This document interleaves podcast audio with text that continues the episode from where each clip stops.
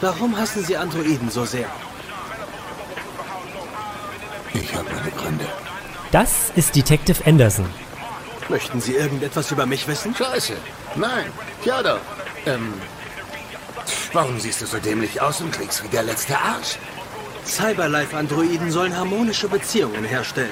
Mein Äußeres und meine Stimme sind darauf ausgerichtet, meine Integration zu erleichtern. Und das ist dein Partner, der Android Connor. Und so klingt es, wenn dich geflügelte Dämonen das erste Mal nach Anor Londo tragen.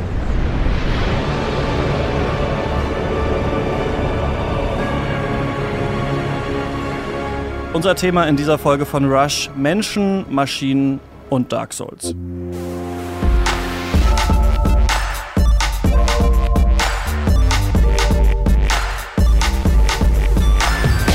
Ihr hört Rush, den Gaming-Podcast von Giga Games und Detector FM. Wir nehmen Spiele ernst und sprechen in dieser Folge über Detroit Become Human. Dabei vor allem über die Frage, wie diese ganze Mensch-Maschine-Thematik eigentlich in Science Fiction so behandelt wird und ob das Spiel da neue Wege geht. Außerdem fragen wir uns, wie realistisch das eigentlich ist, dass wir bald unter Androiden leben und werfen noch einen kurzen Blick auf Dark Souls Remastered. Ich bin Christian Eichler von Detector FM. Ich bin Stefan Otto von Giga Games. Und ich bin Lisa Fleischer, ebenfalls von Giga Games. Hi, Hallo. das ist ja jetzt so eine äh, Hauptfolge Rush, keine Bonusfolge, was eigentlich heißen würde, dass ich bei euch in Berlin bin. Bin ich aber Bist gar nicht. Ich bin hier in äh, Leipzig, denn ich ähm, breche jetzt zum ersten Mal mit diesem Brauch, denn ich bin mega im Umzugsstress. Ähm, habe schon die ganze Bude ausgeräumt. Wir sind eine äh, WG, die wir jetzt aber, wir sind die letzten in der WG. Das ist eigentlich das Dümmste, was einem passieren kann, dass man am Ende so eine 10-Jahres-WG auflösen muss. Das ist jetzt gerade mein Los. Deswegen war wenig Zeit zum Zocken und äh, wenig Zeit, um nach äh, Berlin zu kommen. Du bist aber auch irgendwie gerade am Umziehen, Stefan, oder? Ich bin auch umgezogen. Ich habe blaue Flecken an den Armen und diverse Kratzer. Ähm, mir tut meine rechte Schulter noch weh, weil ich irgendwie eine Million Kisten getragen habe. Aber jetzt ist das quasi überstanden und ich wohne in einer schönen neuen Wohnung. Und äh, ihr zieht bald temporär nach Los Angeles um. Wir haben ja letztes, äh, Oh, letztes das war jetzt, das, das war jetzt Gute eine gute Überleitung. Überleitung. Das war eine gute Überleitung. Das darfst du doch nicht erwähnen, das muss man einfach so, das man einfach so hinnehmen. Ey, nee, Ähm, sorry. Das Wie läuft die ich- Planung? Äh, hier, Lisa, sag mal, wie läuft denn die Planung? ähm, ja. äh, ja. Äh, ich, äh, es ist stressig. Ähm, es sind jetzt, wenn dieser Podcast erscheint, ist es noch genau eine Woche. Dann sitze ich quasi im Flieger zusammen mit dem Kollegen Markus Rehmann von Spieletipps und einem Videoredakteur. Wir fliegen nach Los Angeles. Und ähm, die ähm, Lisa und die anderen Kollegen aus dem Giga Games Team beziehungsweise dem Spieletipps-Team dürfen dann hier vor Ort äh, die Bude alleine schmeißen. Obwohl wir ja auch umziehen und zwar zwei Stockwerke nach unten, um uns von der restlichen Redaktion abzuspalten und in Ruhe berichten zu können, was für uns irgendwie schon so ein Mini-Umzug ist. Genau, man muss nämlich dazu sagen, wir sitzen ja, also falls sich das jemanden interessiert, wir sitzen sozusagen in einem ja Großraumbüro, kann man schon sagen. dass äh, wir sind Giga Games, Gamona und Spieletipps und da eben unterschiedliche Redaktionsteile und nun der ähm, man würde das, ich glaube beim Radio nannte man das mal Tagesredaktion, also sozusagen dieser Teil, der sich dann eben um die E3 kümmert, plus Videomenschen, äh, der wird umziehen, um die E3 zu stemmen, ohne andere Menschen dabei zu nerven, weil eben gerade während der PKs das, glaube ich, immer ziemlich stressig ist und man sich da sehr viel zurufen muss. Was natürlich nachts ist, da ist eh keiner da, aber auch tagsüber ähm, ist da, glaube ich, ein bisschen mehr Rambazamba, als das sonst ist. Und bei uns ist es ja irgendwie auch inzwischen schon Tradition, dass wir immer mit der Vorbereitung der E3 zwei Monate davor anfangen wollen und letzten Endes eine Woche davor immer noch nicht so ganz genau wissen, wie es läuft, aber Das- es funktioniert Also das, das, das möchte ich so jetzt hier nicht. Das habe ich weder gehört, noch lasse ich das so stehen. Aber da könnte man ja auch nochmal sagen, ne, wir sind nicht die einzigen, auch große Publisher, Sony zum Beispiel, hatte ich Ja, heute nee, erst den liegt ja auch Anruf. mitunter daran, dass eben alle in der Branche irgendwie Genau. so ticken, nicht nur wir. Also ich hatte heute von Sony den Anruf oder auch von Focus, also es gibt da mehrere, die haben, wir haben erst heute, wie gesagt, ne, knapp eine Woche vorher, ähm, die Termine für die Messe vereinbart. Also Insofern- man kann irgendwie zusammenfassen, es ist noch stressig, aber es wird schon. Ja, und ich glaube, man kann auch ähm, auf jeden Fall davon ausgehen, dass auch in den Entwicklerstudios die Leute jetzt auch noch äh, unter Hochdruck sitzen und die Wir haben wahrscheinlich E3-Demos noch viel rauskloppen. mehr Stress als wir. Äh, Ja. ja. genau, die auch noch nicht fertig sind. Also alles, was wir da, was wir da sehen werden in ein, zwei Wochen, das wird jetzt auch noch in Production sein, äh, denke ich mal. Ja, es gibt auch tatsächlich, auch das kann man ja so ein bisschen mal erzählen, es gibt ähm, ja auch tatsächlich Titel, bei denen auch noch nicht klar ist, also wenn ich sozusagen mit einem PR-Mitarbeiter eines Publishers oder von einer Agentur einen Termin vereinbare, ist bei manchen Titeln nicht klar, ob es ein sogenanntes Hands-on wird, also wir den Titel selbst spielen können, oder ein Hands-off, also wir den Titel nur vorgespielt bekommen. Ähm, das ist, das ist da manchmal auch noch nicht klar und entscheidet sich tatsächlich teilweise erst so ein paar Tage vorher, also quasi nächste Woche ob man dann doch die Redakteure daran lassen will oder lieber, genau. oder lieber ja. nur zugucken. Ja, das kann ich mir sehr gut vorstellen. Ähm, Tatsächlich. Wir ähm, wollen kurz über die letzte Folge sprechen. Das war eine Bonusfolge. Ähm, da ging es ganz schön ab in den YouTube-Kommentaren bei euch, denn wir haben da ja unter anderem darüber diskutiert, ob das Donkey Kong-Franchise äh, rassistische Züge hat. Ja, so, äh, so absurd wie das klingt. Ich hatte da so ein paar Argumente aus dem Internet zusammengetragen, zum Beispiel, dass eben so Namen wie Funky Kong, Dixie Kong eher auf afroamerikanische Musikrichtungen referieren, dass es den Donkey Kong Rap gibt und so weiter. Also weiß Gott jetzt keine knallharten Fakten, sondern eher Anmerkungen und Interpretationen, die es dazu gibt.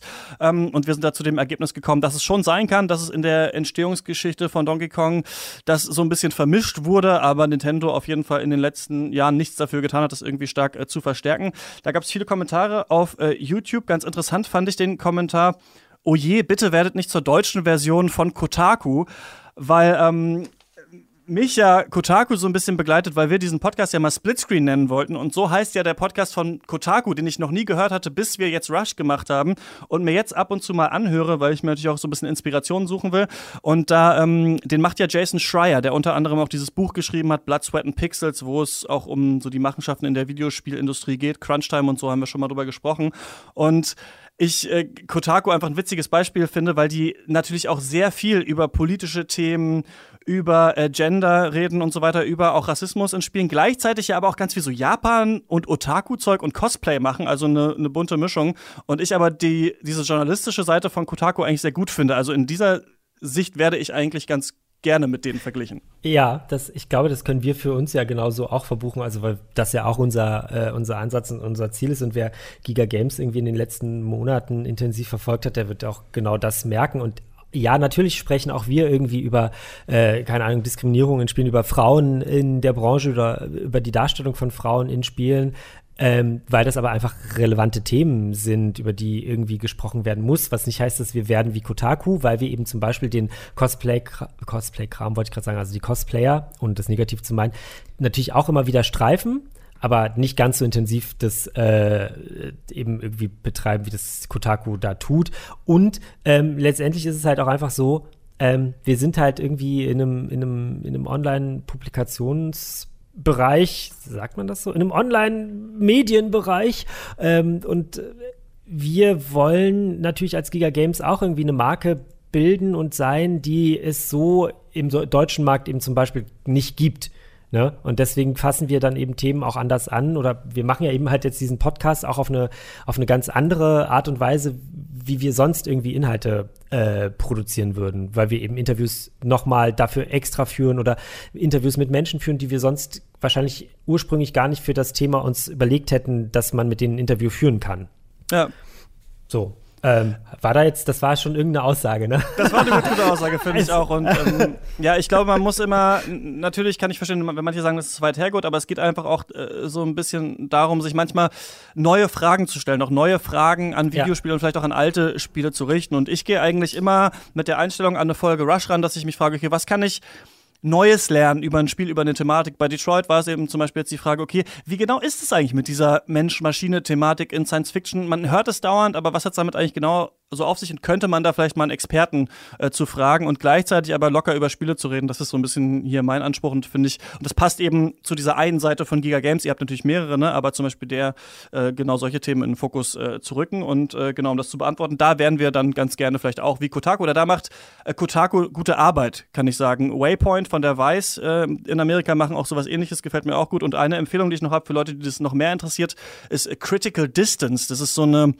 Plattform, die schlaue Artikel über Games sammelt. Und jeden Sonntag gibt es Artikel. Äh, das ist auf jeden Fall auch ganz cool. Ähm, ich muss da nochmal drauf eingehen, weil der, der Mensch, der diesen Kommentar geschrieben hat, also ähm, unser Team hat sozusagen darauf geantwortet und darauf kam dann nochmal eine Antwort. Also wir hatten die Frage gestellt, ähm, was, was, äh, was Kotaku denn sozusagen äh, oder wo, inwieweit wir Kotaku nachmachen, beziehungsweise wo wir das besser nicht machen sollten und so weiter und so fort. Und die Antwort kam dann irgendwie, ähm, ja, ihr macht jetzt ja auch irgendwie äh, Videopodcasts, jetzt muss ich hier lesen, ähm, die äh, Videopodcasts nur noch aus, das ist rassistisch und das ist sexistisch, ähm, bestehen sozusagen und Typical Gamer eher als Abfall betrachten. Und das tun ja. wir ja auf gar keinen Fall. Also wir sind ja selbst auch alle irgendwie Spieler.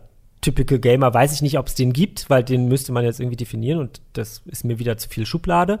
Aber ähm, wir, wir wollen niemanden in irgendeiner Art und Weise als, als Abfall äh, betrachten und tun das auch nicht. So, da wollte genau, ich nochmal drauf eingehen, auf diesen Kommentar. Sondern im Gegenteil, ist, wie du halt schon sagst, es ist, es geht uns dann tatsächlich auch eher darum, dass wir eben das Spiel nicht einfach nur als, es ist halt ein Spiel und das hat eine tolle Grafik und so und so ist die Steuerung und du musst X drücken, um das Schwert zu schwingen, ähm, betrachten, sondern dass wir eben das Spiel an sich auch einfach als etwas Wertvolles betrachten, dass es halt aus unterschiedlichen äh, Richtungen zu interpretieren und zu beurteilen gilt, eben zum Beispiel, indem man einen Psychologen drauf gucken lässt oder indem man halt eben die Frage stellt, hey, wer hat das jetzt eigentlich mitentwickelt und warum ist es eigentlich nicht so gut, dass das nur von keine Ahnung, das jetzt aus der Luft gegriffen, aber nur von, von äh, weißen heterosexuellen Jungs entwickelt wurde, obwohl es eigentlich dem Spiel gut getan hätte, wenn da auch noch irgendwie eine weibliche Note mit eingeflossen wäre oder sowas in die Richtung. Ja, genau. Giga Games ist ja sowieso auch eine gute Adresse für das Enttarnen manchmal von solchen äh, Fernsehbeiträgen zum Beispiel, ne, die dann Gamer so als, als Idioten und sowas äh, darstellen, habe ich ja auch schon öfter bei euch gesehen. Ich glaube, das äh, äh, soll es gewesen sein ähm, zur letzten Folge und würde ich sagen, kommen wir zu äh, dem Spiel, vielleicht nicht der Stunde, aber vielleicht der letzten, der letzten ein, zwei Wochen, äh, Detroit Become Human. Detroit. Hier fing alles an. Die Schmiede der Welt. Der Ort, an dem alles anfing. Und alles enden wird. Ein Fehler. Und ich wurde zum Leben erweckt. Ich trat aus der Dunkelheit und öffnete meine Augen. Zuerst war da die Angst. Das Licht, der Lärm, die Kälte. Und wieder die Angst. Ich fühlte, wie meine Hände zitterten wie das Herz in meiner Brust pochte, wie Leben in meine Adern floss. Ich wollte leben, darum kämpfte ich. Ist das neue Spiel äh, von David Cage und Quantic Dream. Da möchte ich euch natürlich zum ersten Mal, zuerst mal fragen, seid ihr Fans der älteren Teile? Ähm, habt ihr Heavy Rain gespielt? Habt ihr Beyond äh, Two Souls gespielt? Und vor allem seid ihr Fan dieser dieses Genres, was genau es ist, darüber streiten sich ja ein bisschen die Geister. Manche sagen, es ist eher eine Visual Novel, andere sagen, es ist ein spielbarer Film. Das würde, glaube ich, David Cage vor allem auch, auch, auch selber sagen. Äh, findet ihr das gut und äh, seid ihr Fans des Studios? Ich spiele gerade Beyond Two Souls, weil es ja bei PS Plus im Mai ich glaube, ja. Ich glaube, das Im ist Mai war das, glaube ich. Ähm, kostenfrei war, also wenn man halt PS Plus Mitglied ist, dann bekommt man das halt sozusagen. Äh, spiele es und ähm, finde es ganz großartig. Auch wenn ganz viele sich darüber, also ich habe ganz viele Kritiken dazu gelesen, so von Usern, die das alle ganz doll doof finden, aber ich finde es ziemlich cool. Ähm, ich würde es auch eher als interaktiver Film bezeichnen, äh, weil es eben, also die Interaktion doch sozusagen an erster, an erster Stelle steht und nicht die, äh, die, die reine Erzählung des Geschehen. Ja, und, und, auch Gameplay gibt es ja kaum, aber das finde ich auch nicht schlimmer. Ich würde der Stefan zustimmen, dass das halt eher ein interaktiver Film ja. ist, als jetzt wirklich ein Spiel in dem Sinne. Ja. Ja, es ist halt, ähm, ich weiß nicht, ob ihr die Bücher kennt, aber es ist halt wie diese, dieses Buchgenre, wo du halt eine Geschichte liest und dann. Ja. ja. genau, genau. Wo du dann einfach äh, sagen kannst, ich will jetzt Option B hier und dann muss ich auf die Seite XY weiter. Und das ist das gleiche Prinzip dem, oder ein ähnliches Prinzip, dem auch die ja. Spiele von Quantic Dream folgen. Ich muss ja sagen, ich habe auch schon ein bisschen Erfahrung mit den Spielen gesammelt. Ich habe vor allem Harry Rain nicht gespielt, aber angeguckt, weil mir war es persönlich zu gruselig. Aber äh, angucken ging dann, so in Let's Plays.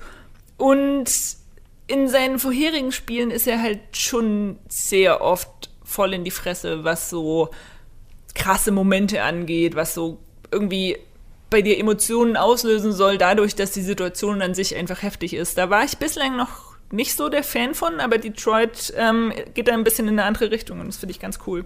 Ich habe auch versucht, äh, nochmal in Detroit reinzuschauen. Bei mir äh, ist, äh, nee, nicht in, Detroit habe ich natürlich länger reingeschaut, sondern in Heavy Rain nochmal reinzuschauen, denn ich habe so eine Lücke in meiner Gaming-Biografie. Ich weiß nicht, ob ihr das auch habt, aber so Anfang PS3-Zeit, da habe ich überhaupt gar keine Videospiele mehr gespielt und bin dann erst äh, mit Skyrim, so 2011, eigentlich wieder so zurückgekommen. Und deswegen fällt das gerade in, in, in, so eine Zeit, in der ich gar nicht gezockt habe. Deswegen habe ich versucht, mir das nochmal anzuschauen. Natürlich viel darüber gehört.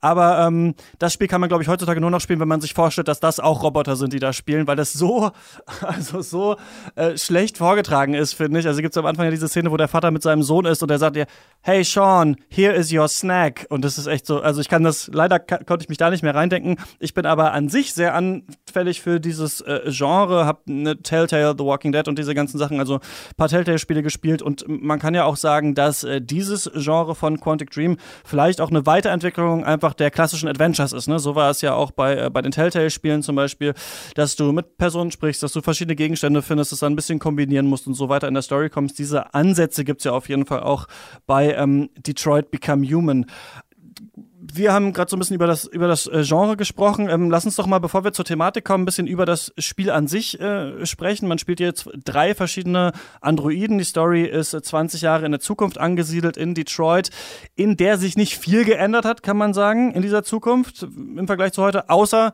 dass es Androiden gibt. Androiden sind äh, menschlich aussehende Roboter. Ich habe da noch mal äh, ein bisschen äh, rumgesucht, was eigentlich der Unterschied ist. Roboter, aufgemerkt, sind ähm, Maschinen, die man programmieren kann, die dann selbstständig mechanische Tätigkeiten ausführen.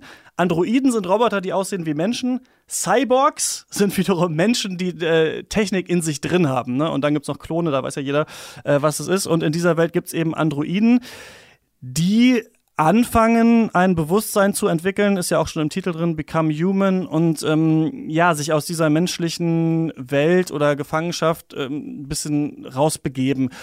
Ist es ein Thema, was euch äh, interessiert und fandet ihr cool, dass es jetzt in, in Detroit aufgegriffen wird? Mm, also ich mag die Thematik sehr gerne. Ich habe mich da auch ähm, bei meinem vorherigen Job ein bisschen äh, beschäftigt mit, weil ich da beim wissenschaftlichen Radio gearbeitet habe und dann auch unter anderem für Themen zuständig war, die in die Biochemie gehen, also zum Beispiel intelligente Implantate, die dir dann sagen, hey, ich gehe kaputt und dann musst du erst zum Arzt und du musst nicht mehr zu diesen Kontrolluntersuchungen.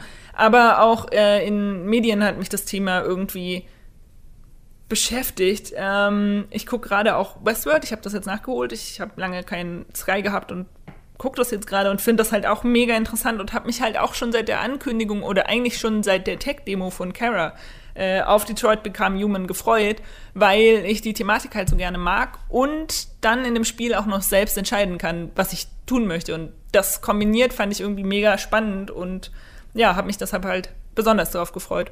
Ich finde ja, äh, ich packe jetzt noch einen Film aus, Minority Report. Das ist doch der mit Tom Cruise, richtig? Jawohl. Ja, ich finde ja, dieser Film hat so viele sowohl erschreckende als auch irgendwie faszinierende Aspekte, wie unsere Zukunft in einigen Jahren aussehen wird. Also ne, mit diesen, diesen Autos, wie die da irgendwie rumfahren und das halt eben, ähm, das ja auch alles mit Gesten gesteuert wird und so weiter und so fort. Das ist, sind ja alles Dinge, die, also selbstfahrende Autos zum Beispiel, das sind ja alles Dinge, die vor, wann ist der Film gekommen? Zehn Jahren? Irgendwie sowas in die Richtung. Nee, so alt ist der noch nicht. Na egal, also auf jeden Fall, als dieser Film erschienen ist, war das alles noch so ein bisschen Zukunftsmusik. Es war natürlich auch schon angedacht, aber es war schon so ein bisschen Zukunftsmusik. Und jetzt sind wir auf dieses ganze, äh, also auf diese Zukunft sozusagen einen ganzen Schritt weitergegangen. Vor 16 Jahren ist der rausgekommen. Vor 16 Jahren? Ist das denn ernst? Ja, 2002. Gott, wie alt bin ich denn? Okay, also auf jeden Fall vor 16 Jahren war das alles noch Zukunftsmusik. Und jetzt ist es halt alles halbwegs realistisch. Ich denke da irgendwie zum Beispiel an, das klingt total dumm, das ist ein super banales Beispiel, aber Staubsaugerroboter. Wer hat denn vor 16 Jahren sich gedacht, dass es sowas wie einen Staubsaugerroboter geben wird? Jetzt gibt es die mittlerweile sogar zu einem bezahlbaren Preis. Und Smart Home, äh, worauf ich hinaus will, um die Frage zu beantworten, ob ich für solche Thematiken empfänglich bin oder anfällig, ja, bin ich. Weil ich das ganz faszinierend finde. Und ähm, ja, eigentlich in meine ferne Zukunft blicke und mich sehr darauf freue, mich äh, von äh, mir von Robotern quasi den Hintern abwischen zu lassen. Äh, weil wir selbst dazu nicht mehr in der Lage sind, beziehungsweise weil es von den Menschen keiner mehr machen wird. Darüber hat ähm, Uwe Neuhold auch einen äh, Text geschrieben auf äh, die Zukunft. Das ist das ähm, Sci-Fi Online-Magazin vom Heine Verlag. Da redet er genau darum, dass es wahrscheinlich so sein wird, dass wir später die alten Männer sind, die sich darüber aufregen, dass wir von Androiden äh, gepflegt werden, weil wir noch eine, aus einer Zeit kommen, wo es diese ganzen Horror-KIs in den Filmen gab, ne? Also bei 2001 Space Odyssey oder bei Terminator und so weiter. Und er äh, hat auf einer ganz ähnlichen äh, Note in dem Text geendet, dass er auch gesagt hat, wie du, ja, aber ich freue mich eigentlich drauf, äh, irgendwann vom Androiden ähm, gepflegt zu werden. Und mit dem habe ich gesprochen über die Frage, wie diese Thematik, ne, des, der Maschine, die sich irgendwann ähm, selbst erkennt, selbst ermächtigt und ähm, ja, ihr Bewusstsein erkennt, wie die eigentlich in Science Fiction immer so aufgearbeitet wird. Denn ich würde sagen, jeder kennt es irgendwie, ne? Das Mensch-Maschine-Problem, das wird auch oft in Filmrezensionen gesagt, ah cool, hier ist es wieder, da haben wir es wieder bei Westworld, aber ich wollte mal wissen, was gibt's da eigentlich so für unterschiedliche Facetten, habe mit ihm drüber gesprochen und das Interview hören wir jetzt. Darüber spreche ich jetzt mit Uwe Neuhold. Er ist Autor und Künstler und schreibt für das Science Fiction Online-Magazin vom Heine Verlag Die Zukunft eine Sci-Fi-Kolumne. Hallo, Herr Neuhold. Hallo, guten Tag. Was interessiert denn Science-Fiction-Autoren an künstlicher Intelligenz? Um es auf den Punkt zu bringen, das Andersartige. Und das ist schon seit, wahrscheinlich seit Beginn der Science-Fiction so, also seit sich Autoren überlegt haben, kann es denn neben uns Menschen irgendein anderes Wesen geben, das äh, zumindest gleich intelligent ist wie wir? Und wenn ja, ist das ein natürliches Wesen oder könnte das künstlich erschaffen werden? Und falls das möglich ist, wie würde denn das auf uns reagieren? Da entstehen ganz spannende Geschichten. Und da steht dann auch die Frage im Mittelpunkt, ab wann, ab wann wird die Intelligenz menschlich? Also das ist für uns wichtig, das irgendwie zu erörtern. Ja, genau. Äh, dazu müssten wir natürlich zuerst einmal klären, was macht den Menschen überhaupt aus in seinem Denken, in seinem Bewusstsein und seiner Intelligenz. Äh, in der Biologie gibt es verschiedene Antworten, was den Menschen zum Menschen macht. Das ist unter anderem die äh, Empfindungsfähigkeit oder auch die Fähigkeit, in die Zukunft zu planen, die eben zum Beispiel Tiere, auch höhere Wirbeltiere, nicht so zeigen wie wir. Also das sind so Spezifika, die offenbar dem Menschen gegeben sind. Auch die Möglichkeit des Menschen, seine Umgebung äh, nach den Bedürfnissen zu verändern und zu verbessern. Und die Frage, was die Menschlichkeit sonst ausmacht, also auf technischer Ebene, äh, verlangt einen Blick in unser Gehirn. Da ist es ganz wichtig, dann zu schauen, wie kommunizieren Menschen, wie zeigen wir überhaupt, dass wir erstens intelligent sind und zweitens ein eigenes Bewusstsein haben. Also wie zeigen wir das jemandem, der uns Fragen stellen würde zum Beispiel. Und da hat einer der, der wichtigsten Computerpioniere, nämlich der Brite Alan Turing, Anfang des 20. Jahrhunderts auch äh, sich extrem damit auseinandergesetzt und äh, bestimmte Forderungen aufgestellt. Aufgrund dieser Gedanken entstand der sogenannte Turing-Test. Und der besagt, dass eine Software oder Computer oder ein Roboter, also ein künstliches System, äh, dann als menschenähnlich oder, oder menschengleich äh, gelten kann, wenn es uns zum Beispiel in einem Gespräch, wo wir es nicht sehen, also wo wir äh, nicht wissen, mit wem wir da sprechen, durch seine Antworten und vielleicht auch Fragen so überzeugen kann, dass es ein Mensch ist, dass wir nicht mehr unterscheiden können, ob wir mit einem Menschen oder mit einer Maschine kommunizieren. Ab dem Zeitpunkt kann man dann von einer künstlichen Intelligenz sprechen. Aber verlagert man dann die Frage nicht ins Subjektive eigentlich? Also es kann ja etwas auch äh, vielleicht objektiv kein Mensch sein, obwohl ich denke, es redet wie ein Mensch zum Beispiel. Genau so ist es ja. Es ist, deswegen ist auch das ganze Thema der künstlichen Intelligenz so schwer festzumachen. Es gibt äh, seit dem Beginn der Auseinandersetzung damit auch verschiedene Definitionen von künstlicher Intelligenz, weil wir eben auch äh, uns schon schwer tun, äh, die menschliche Intelligenz genau zu klassifizieren. Was macht denn die eigentlich aus? Wenn man ganz, ganz weit runtergeht, also auf die Ebene vielleicht von Kindern, da kann man sagen, äh, gibt es durchaus objektive Kriterien, die man dann auch auf Maschinen übertragen kann, um zu sehen, ist diese Maschine zu einem intelligenten Handeln fähig? Zum Beispiel äh, ist sie fähig, dazu zu lernen durch die Antworten, durch die Feedbacks, die sie bekommt. Und schließlich dann auch, wie bei Kindern ab dem zweiten, dritten Lebensjahr, ist sie fähig, sich vielleicht sogar selbst zu erkennen. Ich finde immer ein ganz interessantes Beispiel ist noch ähm, Her, der Film von Spike Jones, wo es eben auch diese künstliche Intelligenz gibt, die in einem Smartphone drin ist, die so ein bisschen ist wie Siri zum Beispiel auf dem iPhone, die sich dann irgendwann aber emanzipiert und die Entscheidung trifft, mit anderen künstlichen Intelligenzen lieber ihre Zeit zu verbringen. Und das, deswegen ähm, würde ich gerne die Frage stellen, ob es vielleicht auch für intelligente Science Fiction steht, wenn man irgendwann die Frage stellt, was will eigentlich die KI selbst machen und nicht nur, will die KI überhaupt zum Menschen werden? Das ist tatsächlich eine der spannendsten Fragen, die derzeit die KI-Forschung und auch die Science-Fiction-Literatur umtreiben. Wie würde denn eine KI tatsächlich reagieren und mit wem würde sie kommunizieren?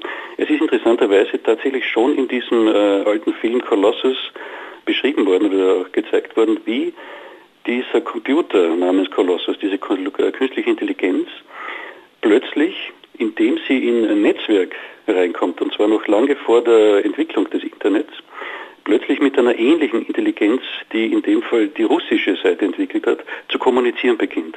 Und die sich beide durch das Miteinander kommunizieren gegenseitig etwas beibringen und aufschaukeln und ihr Wissen erweitern, bis sie tatsächlich dann die kollektive Intelligenz des Menschen hinter sich lassen und in ganz neue Sphären gehen. Und das zeigt eben auch, wie neuere Filme wie zum Beispiel Her oder, oder auch Transcendence oder ähnliche äh, das aufgreifen, dass ein künstlich intelligentes System höchstwahrscheinlich gar nicht mehr mit dem Menschen, der es erschaffen hat, kommunizieren wird wollen, sondern äh, es wird sich weiterentwickeln wollen. Und da wird es äh, uns Menschen wahrscheinlich so betrachten, wie wir heute Ameisen oder andere Insekten betrachten. Soweit also mein äh, Gespräch mit Uwe Neuhold und ich werde natürlich jetzt mit euch besprechen, ob ihr findet, dass Detroit dieses Problem gut abbildet oder eben gute Science Fiction ist dadurch, dass es vielleicht noch weiter äh, darüber hinausgeht. Denn man liest ja oft, dass ähm, Detroit zwar viele Fragen aufwirft und viele Dinge zeigt, die wir schon aus verschiedenen Science Fiction Serien kennen, aber eigentlich keine neuen Antworten findet. Ähm, ich habe es äh, ich hab's ja am Anfang schon gesagt, durch den Umzugsstress nicht geschafft, das Spiel äh, komplett durchzuspielen. Ich bin irgendwie bei Kapitel 22 von 31 oder sowas, also so zwei Drittel durch. Und ich kann auf jeden Fall bisher sagen, dass ich auch finde, dass das Spiel eigentlich relativ wenig aus seiner Science-Fiction-Prämisse macht, denn eigentlich haben wir es hier mit Androiden zu tun, bei denen uns schon von Anfang an gesagt wird, das sind Menschen. Also eigentlich sind das Menschen. Die haben halt Emotionen, so, die dürfen natürlich bestimmte Sachen nicht müssen sich dann erstmal ermächtigen, aber eigentlich weißt du sofort bei allen dreien, die du siehst, okay, eigentlich sind die schon ziemlich menschlich. Und dann sagt dir das Spiel halt, ja, die werden in dieser Gesellschaft misshandelt und das ist schlecht. Und das ist fast bisher die einzige große Aussage, die ich da gesehen habe. Wie ist es bei dir, Lisa? Wie findest du das in dem Spiel? Mm, ich möchte jetzt nichts spoilern, ähm, aber für mich persönlich ist es tatsächlich auch bis zum Schluss dabei geblieben und mich hat das anfangs total enttäuscht, weil ich habe mir halt so ein Spiel erhofft, wo sie mal ergründen, was aus KIs wird, wenn sie sich dann verselbstständigen, ob sie dann auch tatsächlich menschlich werden oder ob sie ganz anders werden. Ähm, auch in dem ersten Teaser hat sich ja schon so ein bisschen angedeutet, dass sie vielleicht einen anderen Weg gehen und zwar Kara als Revolutionsführerin oder Re Revolutionsanführerin einsetzen. Und letzten Endes hat das Spiel davon nichts gemacht. Äh, Kara wird ein klassischer Frauencharakter, wie sich das in anderen Spielen mit menschlichen Frauen auch finden lässt, deren einzige Motivation ist, äh, ihr Kind zu schützen oder ein Kind zu schützen. Und daraus handelt sie dann. Und das war mir dann ein bisschen, bisschen argwenig irgendwie, weil weder das eine noch das andere thematisiert wurde. Ähm, ich habe mich dann aber, bevor ich den Test geschrieben habe, ähm, mit einigen Kollegen, die das Spiel auch gespielt haben, äh, zusammengesetzt und wir haben dann nochmal drüber geredet, was sie auch für Enden hatten und sind dabei irgendwie so ein bisschen drauf gekommen, dass Detroit nichts davon anspricht, aber dafür was ganz anderes anspricht, das eigentlich viel wichtiger ist, weil Detroit trifft eigentlich überhaupt gar keine Aussagen über, wie ist das mit KIs, wie verändert sich unser Leben, das ähm, schneidet das halt so ein bisschen an und das ist auch ganz nett, aber eigentlich will Detroit halt sagen, wie sind wir Menschen? Was äh, ist überhaupt Menschlichkeit? Was macht uns aus? Ist Menschlichkeit überhaupt was Gutes oder ist es was total Schlechtes, was man eigentlich gar nicht erschreiben sollte? Und die Thematik habe ich so in der Form tatsächlich, glaube ich, noch nie in einem Videospiel gefunden und auch sehr, sehr selten in Filmen und anderen Medien. Büchern schon, aber gerade Filmen und Serien nie gefunden. Und das fand ich halt total interessant. Und als mir das halt aufgefallen ist, fand ich automatisch auch Detroit viel besser, weil wenn man das aus dem Blickwinkel betrachtet, das ist tatsächlich ein sehr krasses und äh, sehr forderndes und auch sehr umwandelndes und aufforderndes Spiel. Und das fand ich ziemlich cool. Okay, klingt total interessant. Ähm, einerseits kann man natürlich sagen, dass die Frage, was der Mensch ist oder was Menschlichkeit ist, natürlich immer im Umkehrschluss mitgestellt wird, wenn, wenn wir die äh, KI definieren, weil die ja immer, der fehlt ja immer irgendwas. Ne? Und da wird dann äh, sich immer gefragt, okay, was ist es eigentlich? Früher haben die Philosophen ja immer gesagt, den Menschen unterscheidet vom Tier eben die Vernunft, ne? Also es ist viel schlauer als das Tier. Und heute sagt man eher, okay, die Maschine ist viel schlauer als der Mensch, aber der Mensch macht Fehler zum Beispiel. Ne? Also Sachen, die eigentlich früher als Marke gesehen wurden oder er ist irrational. Ähm, was würdest du denn sagen, werden dafür Antworten gefunden in Detroit, wenn, wenn, wenn für dich die hauptsächliche Frage ist, was ist Menschlichkeit? Also so wirklich Antworten liefert das Spiel jetzt auch nicht. Es liefert eher Denkanstöße, weil ich finde auch, Antworten kann kein Medium, das von Menschen geschaffen ist, äh, geben, weil wir es halt einfach noch nicht wissen, was Menschlichkeit ist. Oder weil wir das einfach gerade neu definieren. Und deshalb stellt Detroit sehr, sehr viele Fragen, die halt in die Richtung gehen, wann handeln wir eigentlich menschlich? Äh, weil meistens handeln wir ja nur aus eigenen Ängsten und Sorgen heraus und treffen dann vielleicht auch Entscheidungen, die von Menschen stammen, aber in unserer heutigen Definition als unmenschlich gelten würden, auch wenn sie vielleicht aus einer Motivation herauskommen, die nachvollziehbar ist, aber sie ist nicht wirklich die Definition von Menschlichkeit oder von oder einer positiven Menschlichkeit. Äh, und genau das spricht eben Detroit an, dass eben Menschen dazu neigen, wenn sie sich bedroht fühlen, andere in Minderheiten zu drängen, damit sie klein bleiben, damit sie nicht kämpfen können. Und dass Menschen auch dazu neigen, vielleicht andere anzugreifen, dann aber letzten Endes zu sagen, ich habe dich nicht angegriffen, das, ich habe mich ganz normal verhalten, du hast dann ja zurückgeschlagen und das war viel schlimmer und deshalb bist du ein viel schlimmerer Mensch als ich. Und genau das spricht halt Detroit an und das fand ich halt enorm mutig gerade in unserer heutigen Zeit, weil das eben immer noch viele, viele Menschen genau so machen. Also, dass es quasi auch Ängste sind, die die Menschen selbst in sich tragen, die sie dann in Form von Aggressionen auf andere äh, äh projizieren, ohne die zu bewältigen quasi. Genau.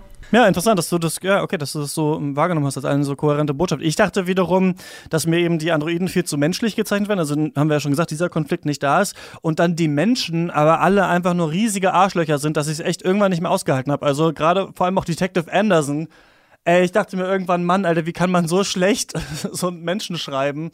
Ähm, aber die Schauspielleistung fand ich super, aber äh, das äh, bei je und jeder jeder Mensch ist total ausnutzend, sieht auch total dreckig aus, wenn er ein Sadist ist und äh, ich weiß auch nicht, also ich fand es echt so ein bisschen wie so eine wie so eine Netflix-Serie und das ist für mich kein ähm, positives Prädikat mehr in der heutigen Zeit. Das, ich finde so ein bisschen, dass Netflix-Serie mittlerweile so ein bisschen das ähnliche geworden ist wie RTL 2-Serie, weil irgendwie jede Woche eine neue rauskommt. Nein, so schlimm ist es nicht. Aber ähm, ich hatte, ich fand es so ein bisschen billig einfach. Ich fand vieles immer überdramatisch und ein bisschen übertrieben und eigentlich die kleineren Momente ein bisschen schöner und habe da gar nicht so ein, so ein stringentes Bild jetzt drin gesehen wie du. Das finde ich ganz, finde ich ganz spannend, ja. Also ich weiß nicht, wie weit du bist. Äh, du kannst es ja leider auch momentan nicht schildern. Außer du sagst mir, wie lange du schon spielst, dann könnte ja, ich bin jetzt, ein äh, Es hat was mit Piraten zu tun, wo ich gerade bin. Ah, okay. Äh, hm, komisch. Also wahrscheinlich hängt es auch einfach, und das ist ja immer bei David Cage-Spielen so, ähm, von deinen Entscheidungen ab. Weil bei mir war zum Beispiel Detector, äh, Detective Anderson ein mega cooler, vielschichtiger Charakter, der sich gerade in dieser Zeit und dann auch später im Spiel noch krass entwickelt hat. Aber ich glaube, das lag wahrscheinlich einfach an meinen Entscheidungen vielleicht so ein bisschen, weil ich habe auch schon gehört, dass andere das anders erlebt haben. Also vielleicht bist du eigentlich äh, der schlechte Mensch, Christian. hm. Äh, also kann sein, ich nicht. Ja, das ist ja, das ist ja, das ist ja auch das Schöne an diesem, an diesem Spiel sozusagen oder auch bei so Sachen wie zum Beispiel Life is Strange oder ja halt äh, auch bei den Vorgängern. Ähm, du kannst ja immer sehen, welche Entscheidungen du getroffen hast sozusagen und welchen Weg andere gegangen sind. Geht das bei Detroit noch nicht? Äh, Doch, das Interessante daran ist sogar, dass. Wie viele Prozent halt deinen Ach Weg so, genau. gegangen sind, aber du siehst nicht, was die anderen Wege ah, sind. Okay, du musst ja. sie dir dann noch Genau, und das ist, und das ist ja eigentlich so, also wir reden, ich jetzt gerade, so wo wir darüber reden, laut und ähm, man seine Gedanken miteinander teilen kann, habe ich mir die Frage gestellt, ist nicht eigentlich das das Ziel oder eines der Ziele diese, dieses Spiels. Nicht, dass es irgendwie unterhaltsam ist oder dass es besonders gut aussieht oder besonders tief gezeichnete Charaktere zeigt, sondern dass es eher so eine Art, was ja oftmals Kunst zum Beispiel sein möchte, ein, ein Gesellschaftsspiegel ist und eben dieses Spiel dir genau, nachdem du ein Kapitel abgeschlossen hast und weißt, wie dein Charakter sich entwickelt hat und dass er jetzt eben ein Arschloch geworden ist, dir sozusagen genau den Spiegel vorhält, den du in dem Sinne sozusagen verdient hast. Nämlich, das ist die Realität. Okay, habe ich ja. nicht ganz verstanden, aber es ist ja, also damit, ja klar, damit, damit, projiziert man ja den, die Kritik auf, auf mich zurück, weil man sagt so, ja, dann hast du es nicht richtig gespielt. Nee, das ist die Idee. Darum, darum geht Detroit es ist ja einfach ein Spiel, das dir genau diese Möglichkeit halt gibt, dass du verschiedene Wege spielst. Das heißt ja nicht, dass du es falsch spielst. Genau, aber findest du ja wirklich, vor. findest du wirklich, weil ich habe irgendwie das Gefühl, dass, also äh, was ich interessant finde, ist, dass Detroit ja tatsächlich offen, also man, man kann es ja bei anderen Spielen immer nur vermuten, was der Entscheidungsbaum war. Ne? Also bei The Walking mhm. Dead kriegst du nach jedem Kapitel so fünf Entscheidungen gezeigt, aber du weißt nicht genau jede. Und Detroit zeigt dir tatsächlich alle Sachen, die es gegeben hätte für dich, aber sagt dir nicht genau, was, was, was passiert ist. Und da ist auch sehr viel natürlich linear und sehr viel irgendwelche ähm, Clues einsammeln. Und äh, ich glaube, was noch dazu kommt, das muss ich einmal kurz ansprechen, ist halt, dass das Gameplay und vor allem die Steuerung, finde ich halt auch echt altbacken, also sehr neu sein will, aber sehr altbacken ist und dadurch dich echt schon an so einer Leine durchzieht. Also klar gibt es dann so ein paar Entscheidungen, die man treffen kann, aber ich hatte jetzt nicht das Gefühl, dass ich jetzt wirklich mich selbst ausdrücken kann in, in diesen paar Dialogoptionen. Aber es ging, ging dir hm. wahrscheinlich anders, ne? dich selbst ausdrücken nicht, nee. Also ich hatte natürlich auch nicht alle Optionen, die ich gerne gehabt hätte, aber äh, das Ding ist halt, mir ist es natürlich beim selber Spielen auch nicht aufgefallen, aber bei dem, bei der Diskussion mit den Kollegen ist dann tatsächlich herausgekommen, ja. dass die komplett andere Spielerlebnisse hatten, dass die wirklich eine komplett andere Erfahrung hatten, mit einem komplett anderen Ende, aber auch mit anderen Details, die sie entdeckt haben, okay. die dann später wieder aufgegriffen wurden, die ich nie gefunden habe und deshalb auch nie irgendwie dann wiederfinden konnte, weil es hat ja schon nicht geklappt. Ähm, also ich glaube, das ist tatsächlich ein Spiel, das findet man beim ersten Mal durchspielen oder beim selber durchspielen noch ziemlich scheiße oder, oder nicht so gut. Ähm, aber sobald man sich mit anderen darüber austauscht und dann wirklich nicht so wie wir jetzt, weil wir wollen ja nichts spoilern, aber dann wirklich über die ganzen Spoiler redet und sagt, ich habe das erlebt, ach krass, bei dir war das so, dann fällt einem erstmal auf, wie viel das Spiel überhaupt, wie viel dahinter steckt, wie viele Wege die sich verzweigen und auch nicht nur auf diesen Diagrammen sichtbar sind, sondern dann irgendwie auf dem dritten Diagramm nochmal kurz aufgegriffen werden oder so, ähm, die dir aber vollkommen entgangen sind. Also die haben da echt krass viel Arbeit reingesteckt. Das ja. fällt einem aber beim selber durchspielen natürlich nicht auf, weil du siehst halt nicht alles. Sie zeigen dir halt nur einen Bruchteil von dem, was sie eigentlich entwickelt haben. Das, okay, das okay. war eigentlich der Plan der Entwickler. Sie wollten ein Spiel machen, an dessen Ende die Menschen miteinander reden. Das haben sie tatsächlich auch so gesagt. Mit, miteinander reden und, äh, und äh, Dinge feststellen. Ja. Also ich glaube, das muss man dazu machen, um die volle Tragweite des Spiels zu begreifen wenn man das nur so durchspielt, kann es ganz nett sein oder ganz blöd sein, aber man kriegt die Quintessenz noch nicht mit. Das ist auch so ein Und Tipp an alle Zuhörer. Tauscht euch darüber bitte aus, nachdem ihr es gespielt habt, weil sonst erfasst ihr nicht komplett das ganze Spiel. Ist wahrscheinlich nicht nur bei äh, Detroit Become Human ein guter Hinweis. Ja, okay, cool. Ähm, da sind wir natürlich auf, auf unterschiedlichen Standpunkten. Ich habe nur kenne natürlich jetzt nur meinen kleinen äh, Blick drauf, der mich schon eher enttäuscht hat, würde ich sagen. Aber es ist interessant, wenn da noch so viel äh, liegt. Äh, Lisa, du hast ein Interview auch geführt. Ähm, ja, grob ge gesagt zu der Frage, ob wir bald auch alle unter äh, Androiden leben, so wie die Leute äh, bei Detroit. Genau, ich wollte halt genau die Frage beantwortet haben, die Detroit nicht äh, beantworten kann. Und zwar, wie ist es denn jetzt eigentlich wirklich äh, oder wie könnte es denn jetzt eigentlich wirklich mit KIs sein? Wie ist der Stand der Dinge aktuell? Äh, wie könnte sich das in Zukunft entwickeln? Woran arbeiten wir momentan oder woran wird momentan schon gearbeitet, von dem wir einzelnen Verbraucher jetzt überhaupt nichts wissen? Und zwar habe ich da mit Professor Hans-Dieter Burkhardt gesprochen. Der ist emeritierter Professor von der äh, HU Berlin und beschäftigt sich mit den Themen Robotik und auch künstliche Intelligenz. Und äh, was er mir zu dem Thema erzählen konnte und welche Erkenntnisse ich daraus getroffen habe, das hört ihr jetzt. Erzählen Sie mal so ein bisschen, was können KIs heute schon leisten? Wir haben diese Sprachassistenten und aber ich meine auch viele andere Dinge. Also das Navi im Auto ist eigentlich auch ein KI-Gegenstand. Ja? Bloß das ist uns gar nicht so bewusst. Das heißt, wir haben eigentlich schon sehr viel solche Systeme in unserem Alltag. Die steuern Produktion, die steuern Kraftwerke, die steuern Krankenhäuser, die helfen dem Arzt bei der Diagnose. Das ist alles Dinge, wo man, ja, ist das nur intelligent oder ist das, machen die nur einfach ihre Arbeit? Also wir erwarten immer so ein bisschen die KI, die kommt erst noch, ja. Und natürlich vieles kann der Rechner oder der Roboter überhaupt noch nicht. Vielleicht ist er dann trotzdem auch jetzt schon besser manchmal als ein Mensch, weil der Mensch eben nicht aufmerksam ist und so weiter. Aber wirklich jetzt die Welt auch zu begreifen, würde ich auch mal sagen. Ja, das, da steckt ja das Wort greifen drin. Also wir müssten eigentlich jetzt Roboter bauen, die die Welt anfassen können und dann eigentlich auch so wie ein Kind erstmal lernen, was es heißt, in der Welt zu sein. Und da sind wir noch meilenweit von entfernt. Und wie realistisch ist es jetzt, dass es schon in 20 Jahren Androiden gibt, die kaum von echten Menschen zu unterscheiden sind? Glaube ich nicht. Also erstmal überhaupt von Menschen unterscheidbar werden sie wahrscheinlich immer sein. Schon deswegen, weil die Menschen wollen, dass sie unterscheidbar sind. Ich möchte nicht in der Gefahr sein, dass plötzlich einer zu mir sagt, na, du siehst doch aus wie ein Roboter. Also ich glaube, dass, das, dass man immer darauf achten wird, dass sie eben als Roboter erkennbar sind, aber eben schon die einfache Bewegung. Nicht? Wir sind immer so stolz auf unseren Geist. Da ist ja der Rechner zum Teil schon besser. Nicht? Also wenn es ums Rechnen geht oder sich was merken, Faust auswendig lernen oder so. Aber jetzt die Hände bewegen. Übrigens auch in der Natur. Also es gibt kein Tier, was jetzt wirklich so viele mechanische Fähigkeiten hat, wie die Menschen das haben. Und da sind wir also, das mit in Maschinen zu übertragen, ist kein Problem, ein Auto zu bauen, was schnell fahren kann. Aber es kann dann eben keinen Baum hochklettern. KIs im Allgemeinen, ähm, sind die eher eine Bereicherung für die Menschheit oder können die auch zur Gefahr werden? Na, wie bei allem, was technisch ist. Auch alles, was Spiel ist und so weiter. Es ist immer eine Bereicherung. Man kann neue Dinge damit machen. Es ist spannend, die Welt zu erkennen aber eben bei Techniken, die wirklich auch so mächtig werden können, ja, muss man auch mal sagen. Ne, also jetzt, ich meine, seit die Motoren erfunden sind, hat sich sehr vieles zum Guten auch zum Bösen verändert. Nicht? Der Krieg ist ganz anders geworden. Nicht? Und jetzt sind wir plötzlich in der Lage, als Maschinen auch ja, Entscheidungen fällen zu lassen. Und das kann also auch Daten sammeln zu lassen. Nicht? Also das jetzt gerade dieses Datenschutzgesetz, was wir jetzt auf den Weg bringen, ist, glaube ich, erst ein ganz kleiner Anfang, uns bewusst zu werden, dass eben jetzt Maschinen da ganz andere Auswertungsmöglichkeiten haben als Menschen. Und dass man damit natürlich auch viel machen kann, bis hin, dass man eben auch eine Gesellschaft steuern kann irgendwann mal. Aber natürlich auch viel Spaß dabei.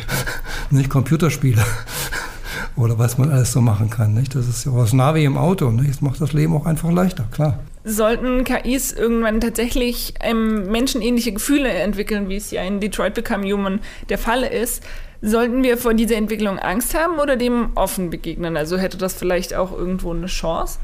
Ah, also erstmal habe ich sehr starke Zweifel, dass Maschinen sowas entwickeln können.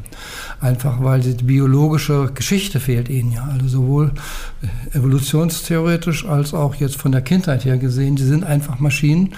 Auch wenn man vieles jetzt machen kann, dass sie tun, als ob sie oder imitieren, dass sie Menschen wären. Ja, sie können natürlich jetzt auch Gesichtsausdrücke haben. Sie werden auch Gesichtsausdrücke lesen können und dann so tun, als ob sie Empathie hätten, wenn sie es dann so programmiert sind. Aber ob sie jetzt wirklich irgendwann mal richtig das haben, also wirklich Angst haben oder sowas, ja. Sie sind vielleicht mit der Situation überfordert. Fehler, dass also Maschinen Fehler machen, Programme Fehler machen, das sehen wir ja jeden Tag irgendwo, der Rechner stürzt, aber sonst was. Aber er hat dabei kein Gefühl und keine Depression. Aber schon also eine Überforderung, dass also jetzt Maschinen oder dass das Programm nicht zurechtkommt mit dem, was es machen soll, das ist ganz schnell möglich. Und das sehe ich auch als eine große Gefahr an. Wenn wir jetzt also immer mehr Maschinen miteinander vernetzen, sei es nur im Haus oder in der Wirtschaft, in der Medizin oder meinetwegen am Staat, und die dann miteinander irgendwie kommunizieren, auch ohne Menschen, und dann ist es eben nicht möglich, von vornherein immer zu sagen, was wird jetzt da passieren. Das kann wirklich an einem großen Chaos bis hin zu einem furchtbaren Krieg enden, weil einfach die Maschinen nicht mit den Daten so umgegangen sind, wie wir uns das vorgestellt haben. Aber nicht, weil sie depressiv waren, sondern einfach, weil sie ja, schlecht programmiert waren, wobei auch das schwierig ist, denn wie gesagt, es ist gar nicht so leicht möglich, überhaupt alles abzuschätzen, was jetzt passieren kann. Ähm, der Gedanke an KIs ist ja oftmals noch mit dem Gedanken an ein, eine hohe Arbeitslosigkeit für Menschen verbunden. In welchen Bereichen können KIs denn uns überhaupt nicht ersetzen? Also wo müssen wir dann gar keine Angst haben? Ja, also Angst müssen wir wahrscheinlich bei allem haben, weil man bei allem irgendwo auch eine Maschine so programmieren kann, dass sie was, was ich Empathie zeigt oder jemand versorgt. Also wenn wir wirklich in der Lage sind, Maschinen zu bauen, die uns so viel Arbeit abnehmen können, dann müssen wir darüber nachdenken, wie wir jetzt die Leute so stellen, dass sie trotzdem ein gutes Leben führen können. Und warum soll das nicht möglich sein, wenn die Maschinen die Arbeit tun? Umso mehr Zeit haben wir eigentlich und dann können wir eigentlich fröhlich sein und spielen. Wie lässt es sich denn vermeiden, dass KI sonst nicht nur bald überlegen werden, weil das sind sie ja zumindest vom Geistlichen, von der Aufnahmefähigkeit jetzt schon, sondern uns dadurch vielleicht sogar zur Gefahr werden. Ja, also ich denke wieder mal nicht, die KI ist die Gefahr, sondern der Mensch ist die Gefahr. Dass wir also jetzt anfangen, eben Maschinen immer mehr einzusetzen, also entweder durch Dummheit, dass sie unkontrolliert werden, oder aber auch durch Machtstreben. Also ich glaube, wir sollten uns sehr stark überlegen, inwieweit wir Maschinen Gewalt über Menschen anvertrauen. Also dass Maschinen über das entscheiden, was Menschen tun sollen, was Menschen machen können, ob das nur was weiß die Sicherheit auf der Straße ist oder das Militär, weil die Gefahr besteht immer, dass etwas passiert, was wir nicht wissen, aber noch größer ist die Gefahr, dass Menschen sich das aneignen und dann für ihre Machtgelüste ausnutzen. Also an der Stelle sollten wir aufpassen. Nicht so sehr, dass die KI, die würde gar nicht zur Konkurrenz für mich. Wir sehen da viel zu mehr sehr die Menschen, sozusagen menschliche Verhaltensweisen, Machtstreben, Gewinnstreben und so weiter. Das muss so eine Maschine doch gar nicht haben. Wir können es vielleicht versuchen, ihr das anzuprogrammieren, wenn wir das unbedingt wollen. Müssten wir eigentlich nicht, aber sie hätte von sich aus auch nicht das, sie hat nicht kein biologisches Bedürfnis wie wir für sowas. Einzig vielleicht Energie, ja. Da könnte es zu Konflikten kommen. Wie könnte man dann sowas regulieren? Also bräuchte es dafür Gesetze ja, oder? Ja, also ganz klar, wie wir auch mit anderen, äh, wie soll ich sagen, gewaltigen Techniken umgehen. Wir haben sehr viele Regelungen für Beispiel für den Straßenverkehr, für die Produktion, was da gemacht werden darf, aber noch mehr auch für internationale Konflikte, nicht, dass eben irgendwie geächtet wird, dass man sich in das Netz eines anderen Staates einhackt und dann vielleicht dort in der Lage ist, ja, Kraftwerke stillzulegen und ganze gesellschaftlichen Gesellschaften kaputt zu machen. Soweit also Professor Hans-Dieter Burkhardt im Gespräch mit dir, Lisa. Ja, total interessant finde ich. Vor allem finde ich ganz ähm, witzig, dass wir uns ja immer fragen, was ist das Menschliche an den Androiden? Und äh, er sagt so ein bisschen, was es auf jeden Fall nicht ist sind die Bewegungen, also das Äußere, das Äußere, das, da hätte ich jetzt gar nicht so drüber nachgedacht, weil man ja immer über das Innenleben redet, aber ich finde es schon interessant, dass man sagt, okay, allein irgendwann einen Roboter zu bauen, der wirklich so ähnlich sich bewegt wie ein Mensch, ist äh, ziemlich utopisch, finde ich ganz spannend. Tatsächlich habe ich aber auch Gegenstimmen gehört und zwar war ich schon äh, kurz vorm Release mal auf einem Event zu Detroit und da waren auch KI-Experten eingeladen und die wiederum haben gesagt, das ist tatsächlich schon realistisch und auch in diesem Zeitraum, also in 20 Jahren, weil Menschen wohl immer danach streben, sich selbst darzustellen und deshalb ist auch nur eine Frage der Zeit ist, bis der erste Forscher da zu einem Ergebnis kommt und äh, eben genau sowas auf eine KI oder auf einen Androiden übertragen kann. Also man sieht, die, selbst die Wissenschaft ist sich da noch nicht so ganz so einig, was jetzt kommt und wir müssen einfach gespannt sein und äh, gucken, was in 20 Jahren ist. ja, und auch, ähm, was, ihr, was ihr auch gerade besprochen habt, ist ja dieser Punkt, dass ähm, er hat ja gesagt, wir wissen nicht oder wir, er glaubt nicht, dass die dann irgendwann sich so selbst ihrer selbst bewusst werden. Das würde nicht passieren oder dass sie Emotionen entwickeln, wenn man es ihnen nicht einprogrammiert. Und das ist ja ganz interessant, weil, soweit ich das verstanden habe, man auch beim Menschen nicht so genau weiß, was dieses Selbstbewusstsein eigentlich ist. Ich kenne das noch aus dem Philosophiestudium bei Kant, der sagt immer, dass Ich denke muss alles begleiten können. Also immer dieses, ja, dass man sich selber bewusst ist, dass man eine Entität ist. Das, irgendwie ist es selbstverständlich, aber andererseits wissen wir eigentlich gar nicht genau, was das heißen soll. Und deswegen ähm, denkt man, irgendwann kommt so der Urknall und die Androiden wissen selber, dass sie, dass sie, äh, dass sie quasi denkend sind. Aber genau, so einfach ist es gar nicht wissenschaftlich zu erklären. Finde ich ganz spannend. Vor allem, weil ich ganz kurz äh ich habe vor kurzem gelesen in einem Buch, dass es überhaupt kein Selbstbewusstsein gibt, sondern unser Gehirn nur vorgaukelt, es gäbe das, damit für uns das alles Sinn ergibt, weil wir das zum Leben brauchen, was ich auch ziemlich mindblowing irgendwie finde, weil es könnte tatsächlich auch sein, dass das alles Humbug ist und wir da über Nonsens reden, den wir uns irgendwann mal einfallen haben lassen und der überhaupt nicht real ist. Das fand ich auch ziemlich spannend. Äh, ja, super interessante Theorie erinnert mich gerade an die erste Staffel True Detective, die ich gerade wieder gucke, denn da behauptet äh, der Hauptcharakter Rust das auch von Matthew McConaughey gespielt. Aber das führt viel zu weit. Lass uns noch, lass uns, noch, lass uns noch über mehr Nonsens reden. Ja, lass uns noch über mehr Nonsens reden, zum Beispiel Dark Souls Remastered. Es wurde ja schon, glaube ich, alles Mögliche über Dark Souls gesagt. Ich weiß es, weil ich ungefähr zehn YouTubern folge, die äh, tiefenanalytische Videos dazu rausgehauen haben, äh, die manchmal über eine Stunde lang sind. Ähm, um ein paar zu nennen, Super Bunny Hop ist einer. Mark Brown kennt man vielleicht auch, Game Makers Toolkit. Wer den nicht kennt und sich für Videospiele interessiert, unbedingt angucken. Da geht es nicht nur um Dark Souls und ähm, noch viele andere, aber Dark Souls ist wieder da. Es ist in einer Remastered-Version äh, erschienen, die ich mir ja gewünscht hatte am Anfang des Jahres, als wir hier unsere ähm, Wünsche für 2018 äh, preisgegeben haben. Ich hatte sie mir damals für die Switch gewünscht. Es war dann auch schon angekündigt, aber die Switch-Version ist noch nicht fertig, wissen wir nicht genau. Die ist noch in der Entwicklungshölle, aber die anderen Versionen sind jetzt raus. Ich habe es mir angeguckt und ich habe einen kurzen Beitrag dazu gemacht über, weil ich äh, ein riesen Dark Souls-Fan bin und jetzt hier mal die Möglichkeit habe, darüber zu sprechen. Zehn Dinge, die ich an Dark Souls liebe und die nicht immer sofort mit dem Spiel in Verbindung äh, gebracht werden. Und den hören wir jetzt kurz.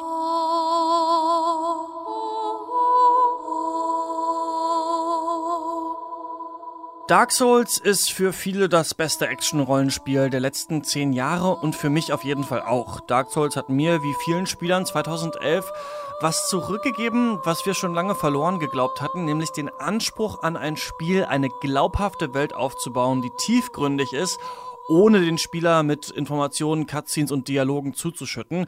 Also für alle, die Dark Souls noch nie gespielt haben und auch für alle, die Dark Souls so mögen wie ich, hier kommen 10 Dinge, die ich an Dark Souls liebe. Erstens, die vertikale zusammenhängende Welt ohne Schnellreisen. Bei Dark Souls reist man von den höchsten Höhen der Hauptstadt Anolondo bis in die tiefsten Tiefen von Ash Lake ganz allein, ohne Hilfe und ohne Schnellreisen. So verloren habe ich mich persönlich noch nie in einem Spiel gefühlt.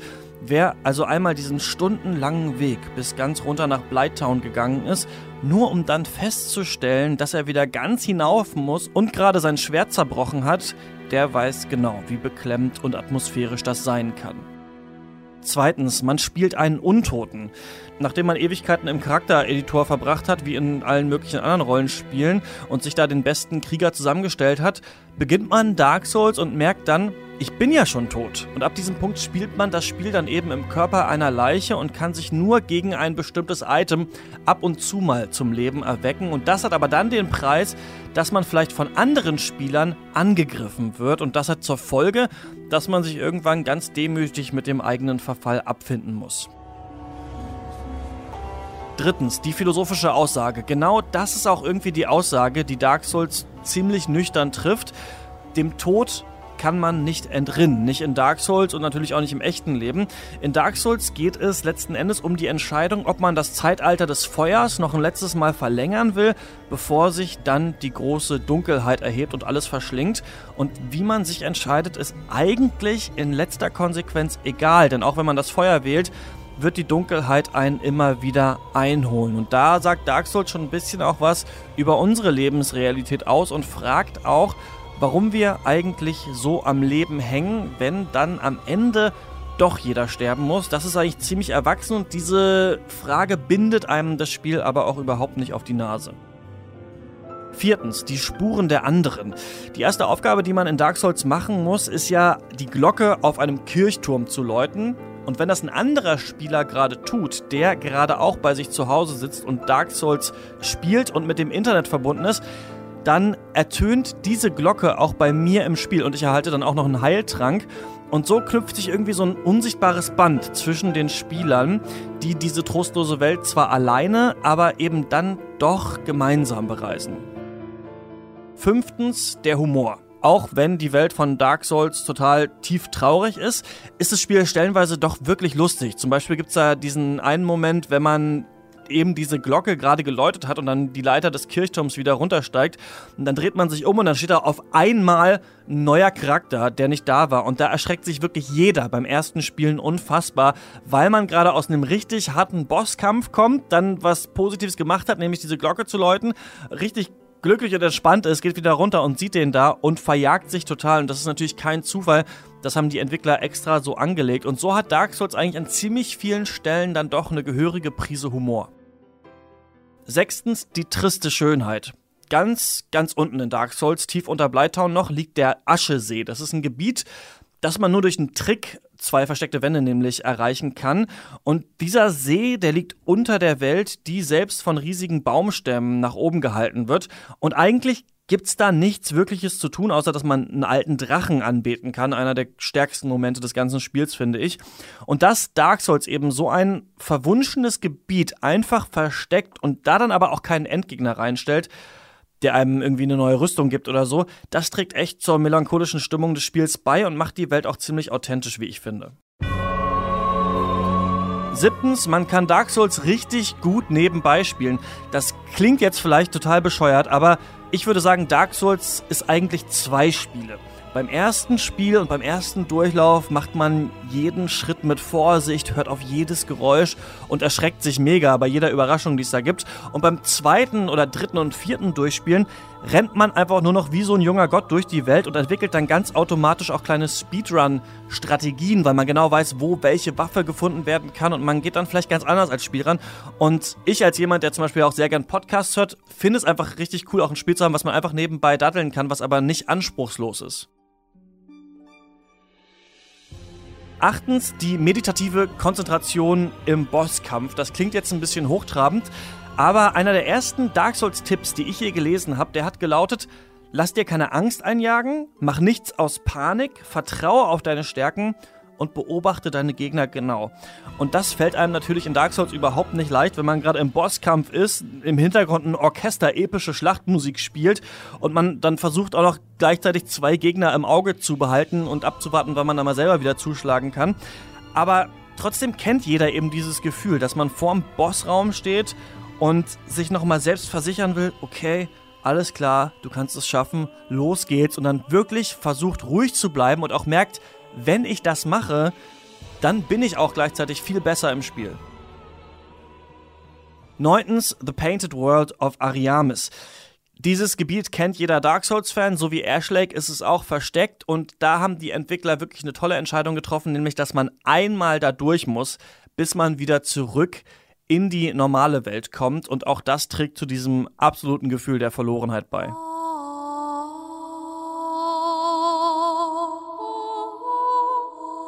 Zehntens die Community. Nicht umsonst hat die Dark Souls Community das Spiel ja schon mit allen möglichen Controllern, also mit einer Hand oder mit so Bongos durchgespielt. Die Menschen lieben Dark Souls wirklich und das tun sie nicht, wie ich glaube, weil es einfach bockschwer ist, sondern weil es so schwer ist, dass man seine Mechaniken lernen muss und irgendwann richtig gut wird. Und weil Dark Souls eben auch so tiefgründig ist und so komplex ist, finden sich wirklich Videos, die viele Stunden lang sind, mit Analysen zum Spiel im Internet. Und äh, ich würde sagen, die sollte sich jeder Interessierte unbedingt mal anschauen. Soweit also äh, das, was ich an Dark Souls mag. Ähm, kurz noch euch gefragt, ähm, seid ihr Dark Souls-Spieler, seid ihr Fans? Ich habe, oh Gott, ich darf das nicht sagen, ne? Ich habe Dark Souls einmal kurz gespielt ähm, und ansonsten tatsächlich nie wieder. Aber ich, ähm, das ist halt irgendwie, ich glaube, in meiner, äh, in meiner, ich spiele nicht so viel Zeit äh, herausgekommen. Deswegen habe ich das sozusagen übergangen, äh, werde aber mir das Remaster angucken. Ähm, mir geht es tatsächlich ähnlich wie Stefan. Ich habe auch mal kurz reingespielt, ähm, bin grandios dran gescheitert. Leider seit Final Fantasy X-2 scheitere ich nicht mehr gerne grandios an Spielen, weil mir das einfach nur noch auf die Nerven geht, wenn mich ein Spiel unnötig am Weiterkommen hindert. Weil meistens bin ich ja, muss ich dazu sagen, auch eher an der Geschichte interessiert als jetzt an ja. äh, Erfolgserlebnissen. Und deshalb hat mich das halt nie gehuckt und ja, das war meine Dark Souls-Geschichte. genau, darüber haben wir ja gesprochen, ne? In der Folge äh, Frauen und Games haben wir auch selber so ein bisschen geguckt, was sind wir so für Spieler und da hatte ich ja auch schon gesagt, dass ich äh, auch so ein Challenge-Gamer bin, ne? Ich finde es ja. dann toll, so diese Challenge äh, zu überkommen und das ist natürlich auch das, was Dark Souls bietet. Ähm, am besten sich vorher ein Tutorial durchlesen, also so ein 10 Beginners-Tipps oder so Video, bevor man Dark Souls spielt, weil da sind echt Mechaniken drin, äh, auch vor allem auch im ersten Teil, von denen man nicht erfährt, also ähm, ohne die jetzt zu nennen, das würde jetzt zu weit gehen. Das ist gut, sich da mal, sich da mal reinzulesen, damit man ungefähr weiß, worum es geht und dann, ähm, ja, wenn man, wenn man Bock hat auf ein sehr düsteres, äh, schweres ähm, Action-Rollenspiel, das aber auch sehr viel Belohnung dann dafür gibt, für das, was man da durchsteht, wirklich unbedingt sich angucken. Ähm, was ich nur sehr interessant finde, eben am ganzen Franchise ist, dass From Software das halt in den letzten paar Jahren so aus dem Boden gestanzt hat und das so erfolgreich war, so erfolgreich, dass ja sich auch äh, es ist in God of War mittlerweile Mechaniken gibt, die daher zu kommen scheinen. Ähm, das finde ich schon krass, denn äh, die haben ja auch fast jedes Jahr einen Titel rausgekloppt und die Spiele sind echt groß. Also ich weiß nicht, ich habe darüber nichts gelesen, aber ich tippe mal, das muss auch, da muss auch ganz schön viel gecrunched werden, haben wir auch schon mal drüber gesprochen. Aber ähm, kann man, ich bin jetzt auch wieder so bei den bei den Gargoyles, das ist so der zweite große Boss, also äh, kann man auf jeden Fall äh, immer noch spielen, auch im Jahr 2018. Das war's äh, für diese äh, Folge von Rush. Die nächste wäre ja eigentlich eine Bonusfolge, wird aber trotzdem äh, ziemlich lang werden. Ähm, Stefan, du hast schon gesagt, du bist dann auf der E3 und dann werden wir hier irgendwie über den großen Teich miteinander telefonieren und quatschen, über die ja, ganzen dank, Pressekonferenzen. dank dieser modernen, modernen Technik, die wir unser eigen nennen, ja, an den, äh, danke an die zukünftigen Androiden, die uns in unserem Leben begleiten werden, sozusagen, äh, werden wir einfach eine lange oder eine wahrscheinlich eine längere ähm, E3-Folge aufzeichnen. Ja, ich freue mich mega, kann ich sagen. Ich freue mich auf die E3, äh, das äh, zu gucken und vor allem äh, dich dann hier, den Mann vor Ort zu fragen. Wie, how is it? How is it in Los Angeles? Stefan fragt dann ähm, in, in, diesem deutschen Akzent. Äh, genau, wir quatschen mal dann über alles, was wir da sehen. Bis dahin dachte ich mal, wir geben mal weniger Sachen mit auf den Weg, weil wir sonst immer, äh, habe ich das Gefühl, zwölf Sachen empfehlen, die die Leute machen sollen und äh, genau. das machen die, glaube ich, eh nicht. Deswegen habe ich mich jetzt für drei Sachen entschieden. Die eine ist Podcast abonnieren. Die zweite ist Kommentare auf YouTube dalassen, positive und äh, gut gemeinte kritische. genau. Und Nummer drei ist äh, ein paar Sterne auf iTunes verteilen. Das würde uns freuen. Rush findet ihr überall, wo es Podcasts gibt. Alles klar, das war's für uns. Und Stefan, wir hören uns dann das nächste Mal, äh, wenn du in Los Angeles bist. Und Lisa wird dann wahrscheinlich in der übernächsten Folge oder so. Ähm, bis dahin, viel Spaß beim Spielen. Bis dann. Bis dann.